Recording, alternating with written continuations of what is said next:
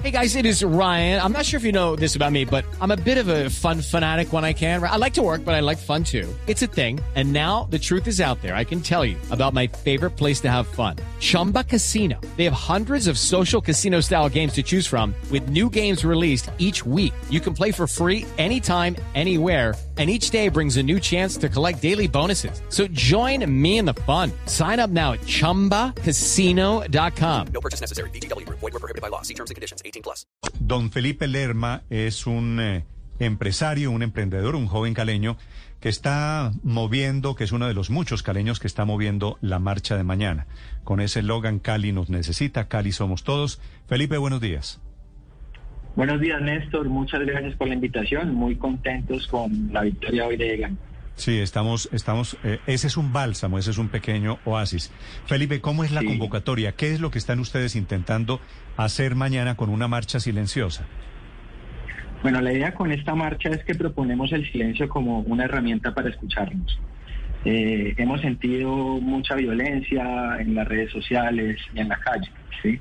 Queremos que a través del silencio podamos encontrarnos, podamos escucharnos y llegar a puntos en común. Creemos que, que ya Cali eh, pasó muchos momentos de violencia, ya estamos a la cuarta semana donde nuestra ciudad ha vivido muchas dificultades, muchos muertos, desaparecidos y queremos que esto no pase más. Queremos que podamos escucharnos, llegar a un punto en común y empezar a construir juntos las oportunidades y todos los aprendizajes que nos dio estos momentos. Sí. Felipe, ¿usted tiene cuántos años? Yo tengo 36 años. 36 años. Todavía, digamos, lo puedo meter en la categoría jóvenes, ¿verdad? alcanzo, yo creo que alcanzo. Está en el, está en el límite. ¿Cuál, ¿Cuál es su profesión, Felipe?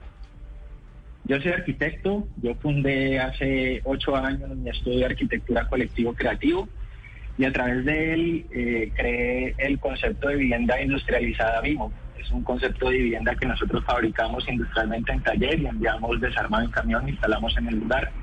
Este proyecto logró diferentes reconocimientos y premios internacionales de arquitectura. O sea, básicamente usted es lo que podríamos decir un emprendedor.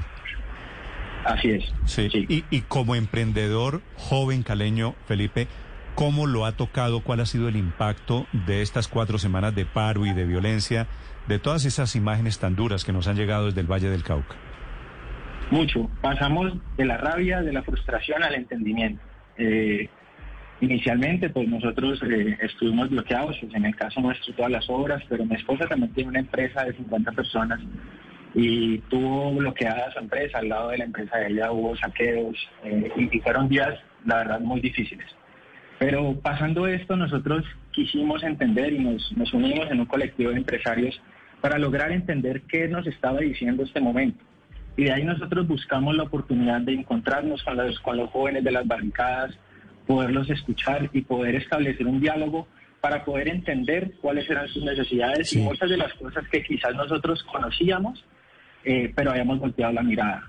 Entonces, creo que este es el momento, como lo hicimos en su momento, de ponernos en los zapatos del otro, que todos ya hagamos una reconciliación por Cali, que estemos todos mañana en la marcha del silencio, nos encontremos y digamos no más a la violencia, que este es el momento de que nos encontremos juntos como caleños y empecemos a construir.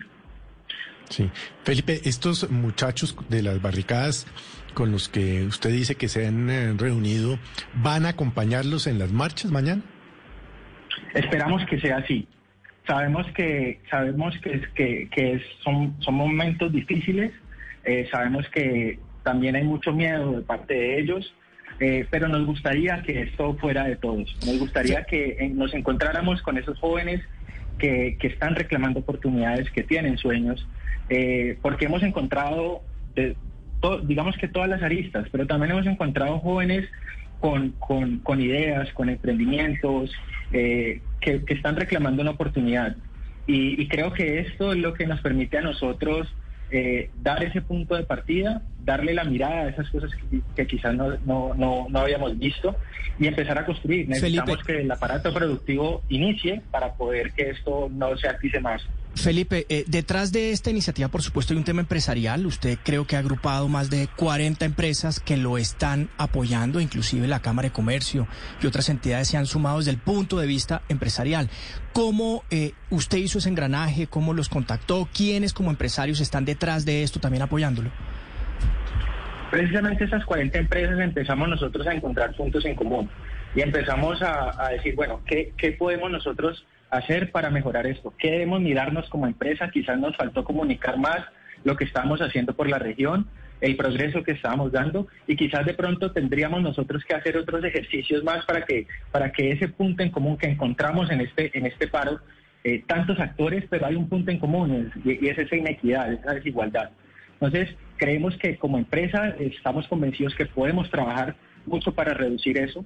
Eh, y todas estas 40 empresas del grupo que se llama Transformar para Seguir, eh, que es un grupo que nació espontáneamente entre empresarios, pues realmente queremos eh, construir empresas de triple impacto, desde lo social, desde lo ambiental y desde lo sostenible económicamente. Veo que aquí, entre quienes convocan a la marcha, no solo hay empresarios, hay estudiantes, hay sacerdotes, hay diferentes organizaciones. ¿O es esto una marcha fundamentalmente de empresarios? No, es una marcha sin ningún tipo de, ideología política, distingo de raza, religión o institución. Nos está acompañando sí la Arquidiócesis de Cali porque ha sido una bisagra importante para los diálogos, eh, pero queremos que estén, que estén la mayoría de actores. Queremos que esto realmente sea un punto de reconciliación, no solamente es una marcha de empresarios, y eso queremos que, sea claro. Es una marcha del orden civil, donde queremos que estén todas las personas que sienten que ya es un momento de que pare esta violencia, de que paren las, las, las, las cosas que nos están haciendo daño y que empecemos a trabajar juntos por sacar adelante la, gente como como caleños, ¿sí? Sin esto. Sí, la gente, eso le quería preguntar, la gente que quiera sumarse espontáneamente llega a qué horas y a dónde mañana, Felipe? Bueno, llega a las 10 de la mañana al Boulevard del Río y vamos a caminar hacia la plazoleta Jairo Varela. Eh, queremos que, esta sea la oportunidad en la que demostremos como caleños, como bien lo sabemos hacer, que de la adversidad podemos sacar la mejor de las oportunidades. Entonces, eh, la idea es que estemos todos aquí, que busquemos lo positivo que nos ha dejado esto y que ya dejemos atrás todo lo negativo que nos está pasando. Pues qué bueno, me alegrará acompañarlos mucho, Felipe. En Cali, un abrazo.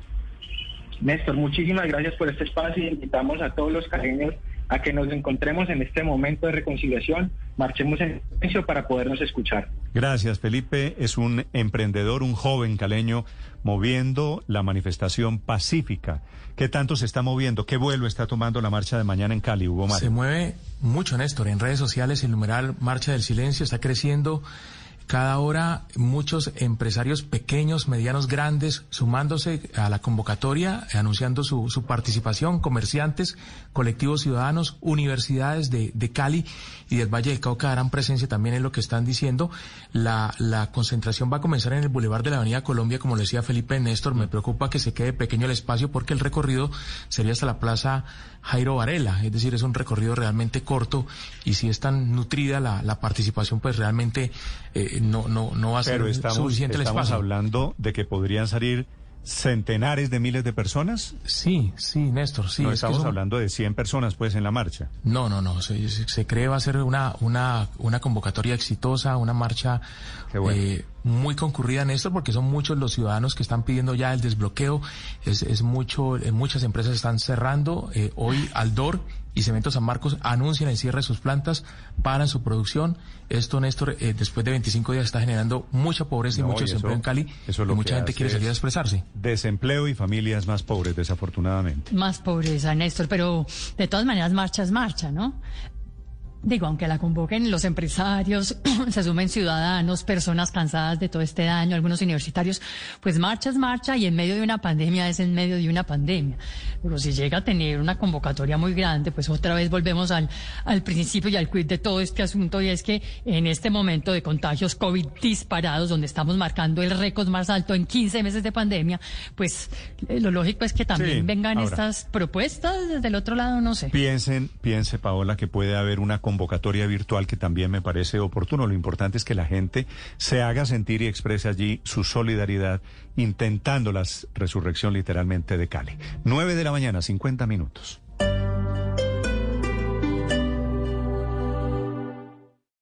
Esta es Blue Radio. Sintonice Blue Radio en 89.9 FM y grábelo desde ya en su memoria y en la memoria de su radio. Blue Radio, la nueva alternativa. En tu éxito, lunes de vida sana. 50% de descuento en referencias seleccionadas de alimentos Taek, Chocoline, Tosh, Fit Cook, Wake Up, Monticello y más usando tus puntos Colombia. Solo este 24 de mayo. Compra también por tu app, éxito.com y compra y recoge de tu almacén favorito. En Bogotá, cada árbol cuenta. Por eso, antes de iniciar un nuevo proyecto de infraestructura, los identificamos, evaluamos sus condiciones y diseñamos un plan de manejo para su conservación y permanencia. Cuando hay que trasladar árboles a un nuevo sitio, lo hacemos bajo estrictos protocolos de cuidado. Si por alguna razón se requiere talar alguno, lo compensamos con nuevas plantaciones. Consulte sobre el manejo del arbolado en la página web www.idu.gov.co. No hay parte de nuestro cuerpo que trabaje más que nuestros pies. Y con todo ese trabajo, tus pies pueden comenzar a doler. Pero afortunadamente existe una solución. Los nuevos tenis Arch Fit de Skechers. Skechers se asoció con podólogos para diseñar un zapato que brinde total soporte al pie y al arco, para brindar comodidad durante todo el día. Utilizaron 20 años de datos recopilados para crear una plantilla certificada por un podólogo que distribuye el soporte a lo largo del arco, sin importar qué tipo de pie tienes. Mira todos los estilos de calzado Arch Fit para hombres y mujeres en una tienda Skechers cerca de ti. ¿A cuántos planetas crees que llegará la humanidad en 150 años? Nadie lo sabe, pero desde ya estamos trabajando para que puedas hacer tus transacciones en donde estés con la banca móvil Banco de Bogotá, la app bancaria mejor valorada por sus usuarios en 2020. Cumplimos 150 años y vamos por 150 más. Banco de Bogotá, cambiando contigo. Somos Grupo Aval, vigilado Superintendencia Financiera de Colombia, calificada en 4.5 en App Store a diciembre de 2020. Con todo claro en tu casa recibe más beneficios sin pagar más. Compra Triple Play con internet de 100 megas y lleva hasta 200 megas. Solo debes combinar servicios en casa con un plan postpago claro para disfrutar beneficios por siempre. Vuélvete todo claro. Llama a numeral 400 o visita nuestros puntos de venta. Con Claro puedes todo. Conoce condiciones y restricciones en claro.com.co. Un día de ofertas a la semana es bueno. Pero ofertas siete días a la semana es mucho mejor. En Droguería Alemana te damos más de 800 ofertas todos los días. Aprovechalas también en tu drogueriavirtual.com.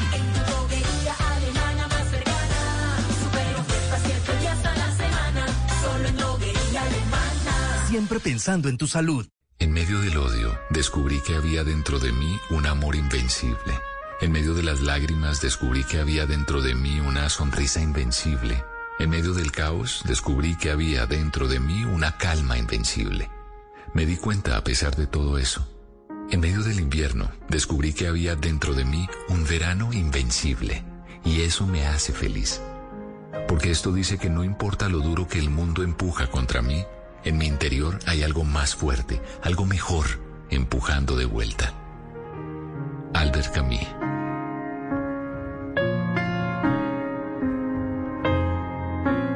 Blue Radio, la nueva alternativa.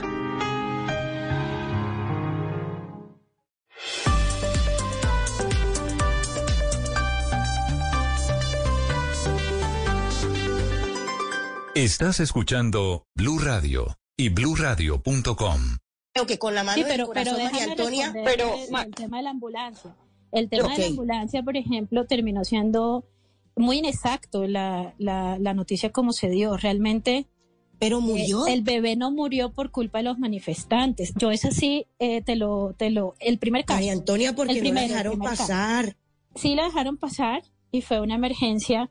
Eh, el bebé habría muerto igual lastimosamente. O sea, yo hablé directamente María con los Antonia, implicados. El bebé habría muerto. Esa María Antonia Felipe que habla aquí es Mara- María Antonia Pardo, con esa tesis de que el bebé de todas formas se iba a morir y que no fue producto del bloqueo.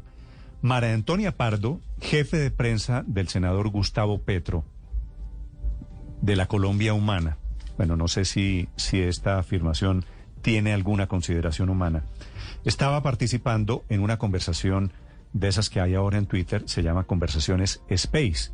estaba hablando allí Sí. con un grupo de personas y suelta esa tesis increíble, que el bebé o la bebé en realidad no murió por el bloqueo.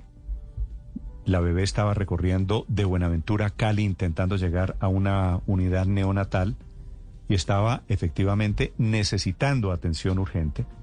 Y entonces María Antonia Pardo se echa esta tesis, Felipe, en un audio que se describe solito. Pues yo me quedo con la tesis de la, de la doctora, porque es que la doctora hace, hizo un llamado dramático cuando dice, estamos antes de la delfina, son las 3 a.m., soy médico, estoy con el auxiliar, el señor que maneja la ambulancia y el papá de la bebé que acaba de fallecer debido a que en la delfina no nos dejaron pasar. Eso fue lo que dijo la médica, Néstor. Claro que les pidieron que se cambiaran, que salieran de la, de la ambulancia supuestamente para ellos revisar si en efecto había eh, eh, armas para, para el ESMAD y, y no fue así. En realidad es, pero, pero es realmente deplorable esa expresión, como, como decía algún tuitero, que si ayer por COVID murieron 496 colombianos, entonces diría alguien, igual se iban a morir. 9 de la mañana, empezado a 56 sacar. minutos. La doctora María Cristina Lesmes es secretaria de Salud en el Valle del Cauca. Doctora Lesmes, buenos días. Buenos días. Doctora Lesmes, ¿por qué murió esta bebé?